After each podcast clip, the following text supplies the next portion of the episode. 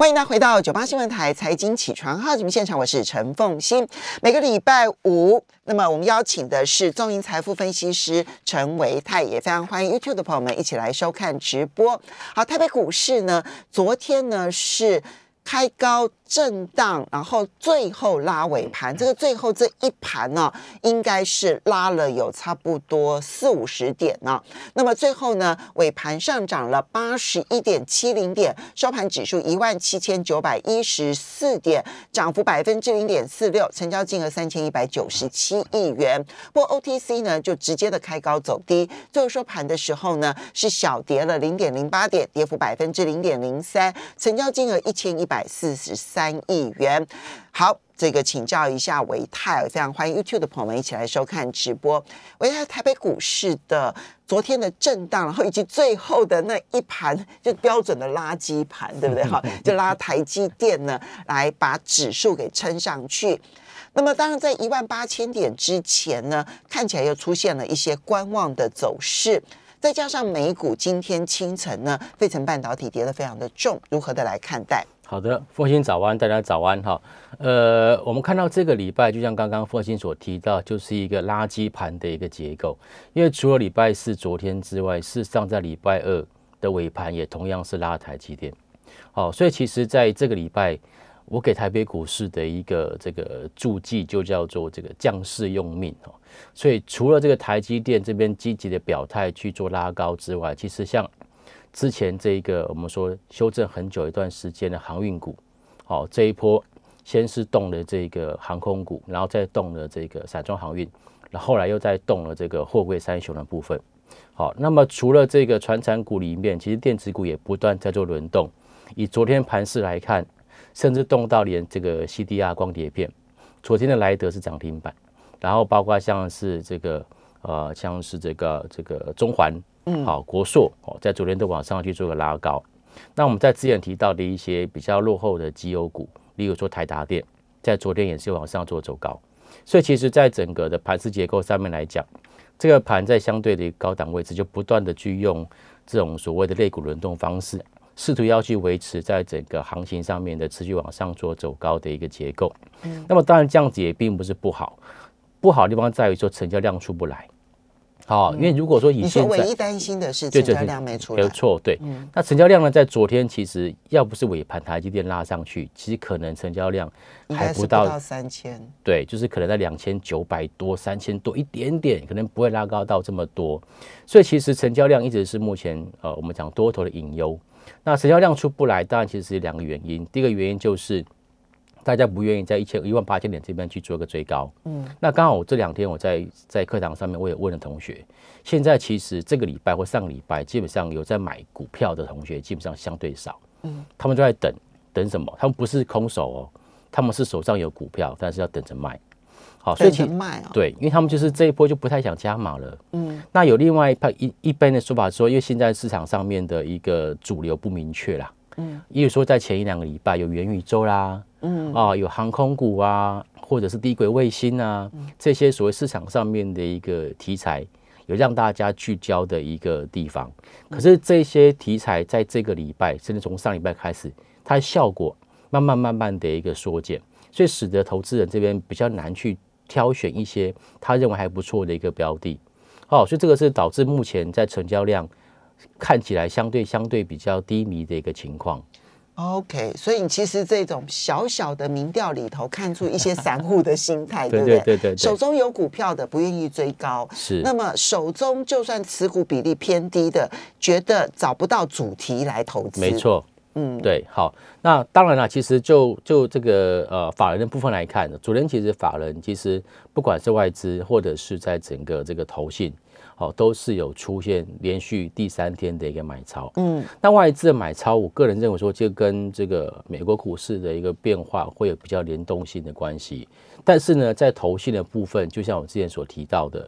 投信其实它在换股的过程当中，它是有分三阶段的，嗯，它会先卖，因为他们基本上手中平常都有七八十趴的持股，你要他在月底要去做一个做账拉抬，你必须要有银弹。所以必须把手中的持股先去做卖超的动作，但是到这个礼拜，我们发现到，哎，投信开始转为买超，嗯，虽然买超的这个金额没有很大，可是它已经出现连续性买超，嗯，连续三天的买超，好，所以我个人会特别观察到，在今天就是美国股市。呃，尤其在科技股的部分表现的比较弱势的情况之下，这一些这个投信的一个买卖超的动态，是不是还是维持就是哎卖超逐渐收手，然后买超开始做增加的一个情况？那如果有的话，我个人认为行情在操作上，我想在操作上或许就不用这么样的悲观，因为嗯，对，因为投信它还就是会按照他们的既定的 tempo 去做他该做的事情。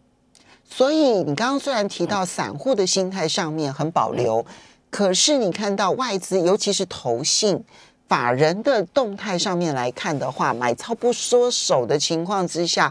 其实这样的保留心态看来没有必要哎。呃，应该是说短期上面一定会因为国际股市的动荡而出现这种震荡，嗯，但是呢，有一些个股就是特别观察，哎，投信之前有买哦。那这个礼拜或这三天行情在震荡的时候，它有没有转为卖超？如果没有，它持股很稳定，甚至说它甚至在拉回过程当中，它还逆势的去做个加码，这种股票就非常有可能会是年底的做涨股。好的，我们就来那检视一下吧。啊，就是因为大家现在也心跟跟心慌慌。嗯，那一类就是手上有股票的，我等着要卖。其实这个心态可能。也不能说他错，对不对？因为他也许有一些之前涨多的，那它呢稍微调节一下，然后转进的是投信，真的现在在准备要年底之前大做账的这些个股，可能反而是好的。对，就是现在必须要先去做一个我们讲的就是这个持股太弱留强的动作。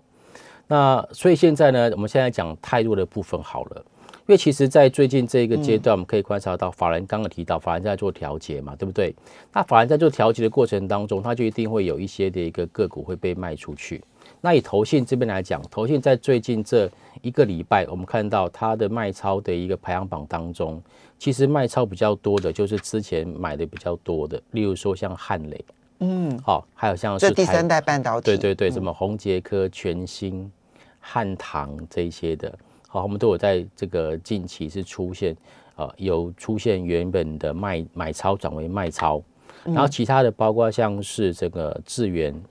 或者是说像犀利这种，第一个方面它是属于高价股，嗯，再就属于 IP 哦，细制材相关的一些个股，那么之前也是买的非常非常的多，嗯，所以这部分呢，我个人认为其实可能要先稍微去做一个调节。那还有我之前。跟他提到就，包括像是 A B F 窄板三雄部分，现在三雄他们没有全部都买了，他们只有加码新兴店，嗯，但是像锦硕或南电这部分，他们就没有更进一步去做买超的动作，嗯，所以这个在筹码上面来讲，有一点点比较微妙的一个变化。你觉得为什么过去呢？这个 A B F 三，嗯，这个窄板三雄一向都是同进同退的，那投信其实大概因为。刚这个星星啊、锦硕啊、南电，其实都是投信，算是他们常常会惠顾的公司，对不对？哈，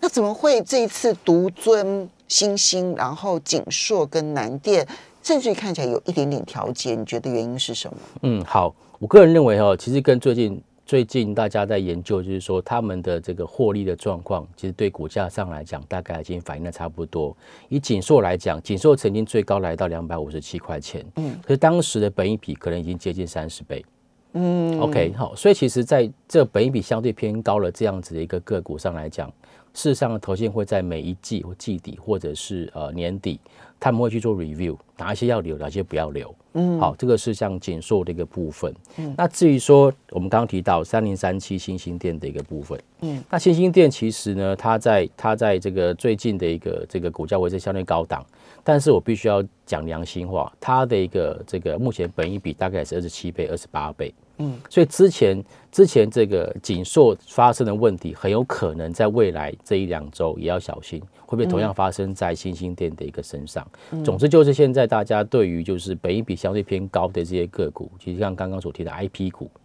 哦，制裁股的部分，他们当时的那个本益比都高达四十倍、五十倍，对，那这些他们在年底要去做一个所谓 review 的时候，就会特别被拿出来去做检讨。嗯，所以。刚刚我们提到的 啊，这边是 卖超的，刚刚提到的汉磊、宏杰科、全新、汉唐，然后呃新唐，对不起，是新唐吗？嗯，对，是新唐嘛，哈。然后呢，智源还有细粒，然后 ABF 窄板当中的锦硕跟南电，这些都是属于投信卖超。嗯还有其他的要特别提醒的吗？这些听起来其实都是好公司哦。我们这边还要提醒大家，就对他们其实都是好公司是，所以都曾经是同性投投信的认养股。对那只是说他们现在涨多了，嗯投信做一些调节。对对，好。那另外要做要做注意，就是说其实应该是跟外资比较有关系了。因为外资如果看到美国股市这边去做修正的话，它理论上反手就会去调节台北股市，有点就类似我们所谓的提款机的一个情况。嗯那外资其实前阵子买超比较多的，事实上在金融股的一个部分。嗯，好，所以我觉得接下来要看一下金融股它的一个变化性，因为金融股一直是这个波段，我们上次讲过，它是属于波段性的一个趋势的主流。那最近发现到，其实外资并没有在针对金融股去做大幅度的加码。以昨天来看，金融股有被买超的，呃，大概就是像和库金跟台新金。哦，其他的金控包括什么国派、国泰啦、富邦这些，基本上都没有在他们买超的行列当中了。哦，所以这些其实我觉得就是他们可能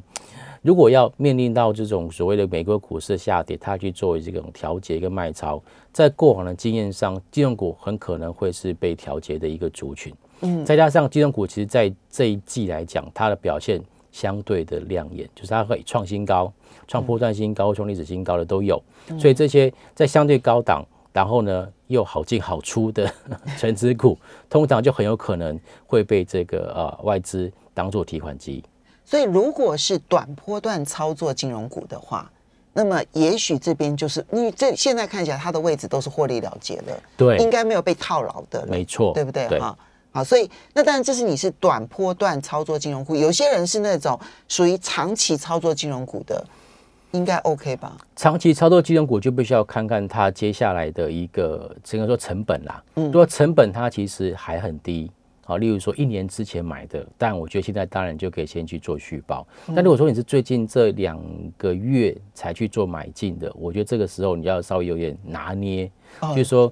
就是如果说套下来，它可能要套三个月，你要不要等？嗯这这就所谓的我们说资金使用的效率上的问题了。好，所以我觉得这个部分大家要可以去稍微去做个留意。好，所以呢，第一要注意的是投信的结账，嗯，然后第二个要注意的呢是外资的提款机效应。是。那这两个族群提供给大家做参考，这是属于太弱的部分，对不对？哈、那当然我们要很积正面积极的那刘强的部分我们休息一下，等一下马上回来节目现场了。欢迎大家回到九八新闻台财经起床号节目现场，我是陈凤欣。在我们现场的是中银财富分析师陈维泰，非常欢迎 YouTube 的朋友们一起来收看直播。好，刚刚提到的呢是太弱的部分，要小心投信的结账，还要小心外资的提款。那但是呢，也有那年底我们一再的强调，投信是一定要做账的啦。他不可能不做账，是然后集团也一定要做账的啦，因为这都牵涉到了年报的绩效表现嘛，哈。那所以我们现在就要来看的是，那泰弱完了之后的刘强投信的做账行情，我们到底能不能上得了轿？一定可以啦，因为其实我们看到在这个最近的行情哦在最近做一个震荡，这个是反而是我比较喜欢看到的一种发展，因为一定要有震荡，我们才有机会去第一个是看到到底哪一些才是真正他要锁定的标的，哪一些是浑水摸鱼要跟着的往上走的标的，我们才会找到真正要做的。另一个是说。呃，如果要有震荡，我们才会有比较好的一个价格去做一个切入哈。那我们特别看了一下，就是其实投信，如果很多人都会只是看投信的买超张数，我个人认为这有一点点就是呃，就是可能会有点偏颇哦，就是说不够客观。因为事实上，投信它如果真的要去做账的话，它其实会针对那档个股，它会持续性的做买超，嗯，好，持续性转买超，这是一个非常非常重要的一个特征。所以我特别看了一下，在最近这五天，投信是买超，然后呃，这个投信连续买超超过超过三天以上，就是在在最近这高档，即便是高档，他还愿意持续做加码的。好，第一个就是现在来讲啊，在这个表格里面，我大概看到了大概啊大概有十档左右，然后呢，你说投信买超超过三天，对连续三天，连续买超超过三天的，嗯，大概十档左右。那这十档里面呢，其实很好笑的事情是，百分之八十都是在电子股，就是八家电子，对，就是它就是它就是属于就是很传统，就是投信他们在打的这种所谓的一个集体做账的一种策略。嗯，那第一个啊，买超连续买超八天的，就是三零三四的联勇。好，联勇在最近这这五天买超一千四百多张，嗯，OK，好，然后其次呢是天域，对，四九六六天域，好巧，Driver IC，通通都 Driver IC，所以换句话说，可能在之前这个头信真的是停损，不是说就是获利了结出了太多了，这边开始去做一个回补动作，OK，第三个是之前跟大家报告过的 Nan Flash 的 IC 设计公司群联。去年这边其实也在回头看到头期做做买超，头期连续买超五天了，头期买超五天。换句话说，从 MSCI 生 效之后的这个一个礼拜，基本上他们大部分都是在买房，而且是越买越高，然后越高越买耶。因为市场 Name Flash 的一个市占率，去年在全球大概有三成到四成左右，而且还可能持续在往上做走高。如果你看它的盘中走势，就发现其实就是。简单讲就是有人在照顾，嗯，有人在照顾这种走势，嗯，然后再来就新兴店，新兴店也是买了五天，但是它的这个股价表现就没有像刚刚的什么 Drive IC 来这么样的一个亮眼，嗯，然后其次是我们在上礼拜所提到的中美金。嗯，好，像中美金合金啊，还有像台盛科这些，其实在过去这一个礼拜，他们多少都有点琢磨。或中美金是不是也有一点，就是因为美国众议院呢通过了提案，那么禁止美国进口新疆生产的太阳能以及棉花这些产品，是那所以可能会有转单效应。我认为会有哦，尤其是现在这个两国之间的关系如此。比较密这个密切的关系，中它是有这个机会。嗯，然后其实是三六二四的一个光捷，好，这个也是中小型电子股。然后接下来看到是中信金呐，就是在投信最近在买超的中信金，连续买超了五天。然后再来是航运股里面的万海，嗯，好，万海在这边是有有有在这边去做琢磨连续买超了五天。好，然后再来像元金，甚至说像友达。哦，这个是属于这个呃电子股的一个部分。穿餐股里面刚刚提到，除了万海之外，像是这个长隆也有。嗯，OK。那电子股里面就是合金，好金相电，就这些。好，所以其实可以感受到，就是这个这个头信它其实已经卡位的一个状况，已经已经很明确了哈。就是刚刚所提到的，像细晶圆 Driver IC，甚至说像之前所提到的这个记忆体或者是面板，嗯，我觉得这个部分是目前。投信比较积极在做布局跟卡位，当这里面大概只有驱动 IC 这个部分哦，算是我们过去这几个月比较少提到的，就市场上比较不热门的。嗯，那它是可能重新回头的哈。那其他的部分呢，有很多其实都已经偏高了哈。这到底要怎么操作？因为无论如何，投信如果连买三天到五天的话，那这个这个其实就就压力就很大了。好。我跟各位报告一下，为什么现在他们会回去买这个 Driver IC 哦？事实上，跟我们刚刚所提到的观念有很大的关系，就是本一比的问题。哦，如果说从本一比来看呢，现在联勇它的本一比才八倍。嗯，还不到十倍，嗯，所以如果按它今年的这个 EPS 预估，然后再加上现在的股价表现，实际上的确相对的偏低，在本一比的角度来看，那除了联永之外，刚刚提到另外一家哦，四九六一的天宇也是一样，它到昨天收盘价为止来看，本一比就七倍多，也不到八倍，嗯，所以在投信的角度来看，哎，这个其实哎，本益比相对偏低，这时候买起来其实相对相对的算是。呃，比较安全一点点，嗯，对，好，压力会比较低一点点，哈。那至于说像去年我刚刚有提到，前阵子可能是因为法人哦，就外资在卖的比较多，所以他们这边开始做回补。但是呢，如果你回去看哦，去年它到以昨天的收盘价来看，它本一比大概也就十一倍。OK，以这种所谓国际性指标的公司来看，本益比在十一、十二倍，基本上也算是相对的比较偏低。嗯，那像中美金的部分，中美金其实它这一波其实涨的算是比较比较呃少一点点，相较于合金，相较于台盛科，嗯，那它本益比到昨天来看，大概是十六倍左右，嗯，不算特别的低，但是至少没有超过二十倍，没有到三十倍。这类的一个本益比相对偏低的一个公司，我觉得会是投信未来。因为毕竟它除了年底做账之外，接下来可能就面临到就是这个新年跟农历年的一个问题，它要不要报股过年，这是他们现在心中的一个考虑。嗯，但如果能够报股过年的话，当然就是要挑一些就是本益比还是偏低的个股，他们会比较安心。好，所以呢，从这个角度来看呢，你会觉得现在因为已经是十二月，呃，现在已经是十二月十号了嘛？对，距离年底的这个做账行情，大概也只剩下两三个礼拜的做账行情，两个多礼拜的做账行情。这个时候，如果我们追进去的话，那策略上面要怎么去去定定它？对，其实我刚刚不小心说出来了。现在要去买的标的，事实上你要同时考虑到有没有爆股过年的机会，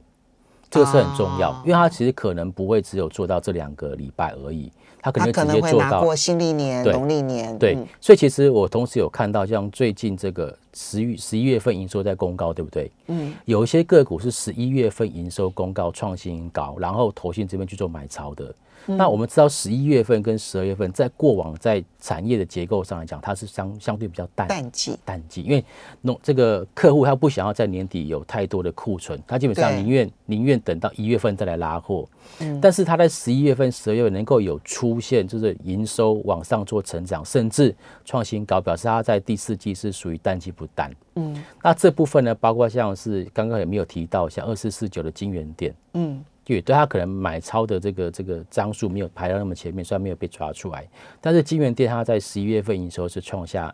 历史的新高，嗯，然后它的这个投那个投信其实也在回头叫做买超，嗯，还有就是三一零五的文茂，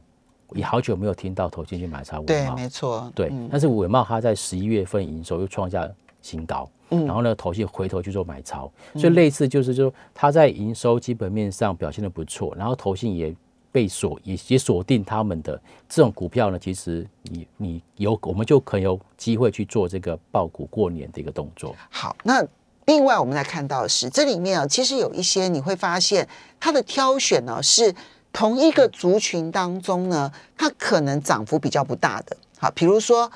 刚刚我们其实一开始就提到了，像是这个 A B F 的这一个新兴店，对不对？哈，他就没有在琢磨南电跟锦硕。对哈，或者是说像中美金，它就不是去琢磨合金跟台盛科，因为合金台盛科它涨得比较多，对不对？好，中美金相形之下涨幅比较小。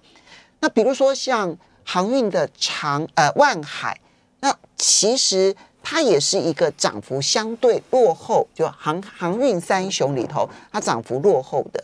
这个选择，你的看法？